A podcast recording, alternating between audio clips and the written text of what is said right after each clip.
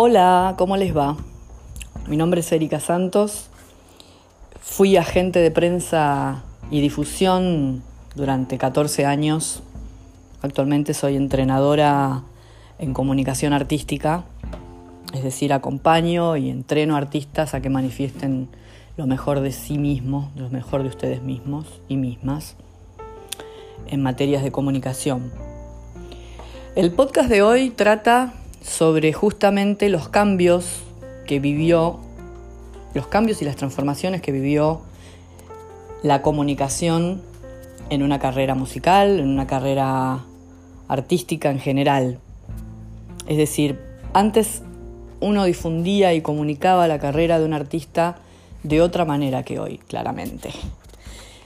Estamos en el 2020, yo les estoy hablando que, por ejemplo, hace 15 años atrás, incluso 10, la comunicación era unidireccional, es decir, el artista o la artista, evitemos por favor el lenguaje inclusivo si no me va a volver loca, está todo bien con todos y todas. Contrataba a un agente de prensa y difusión, ¿para qué? Para que lo posicione o la posicione en los medios. Entonces, el agente de prensa, que en este caso vengo a ser yo, en una campaña de tres meses, nos concentrábamos con un contenido puntual, que sea el lanzamiento de un disco, la inauguración de una nueva muestra de arte, en fin, cada artista escúchelo y tómelo para su, propio, para su propia disciplina. ¿no? Entonces, eh, en ese plan de tres meses de campaña de prensa, uno le iba, lo iba posicionando en determinados medios que legitimen la carrera o el momento de ese artista. Esto fue hasta hace cinco años, así. Se manejaba todavía la industria así. De hecho, a veces se sigue manejando así. La realidad es que hay, un cambio muy grande en las formas de comunicar una carrera artística. Entonces, ese cambio se trata de que justamente hoy, si bien salir en determinados medios, que los medios también cambiaron 180 grados, el esquema de medios cambió, pero si bien aparecer en esos medios sigue validando la carrera del artista, sigue legitimando, la realidad es que no generan nuevos fans, no cortan tickets, digamos, ¿no?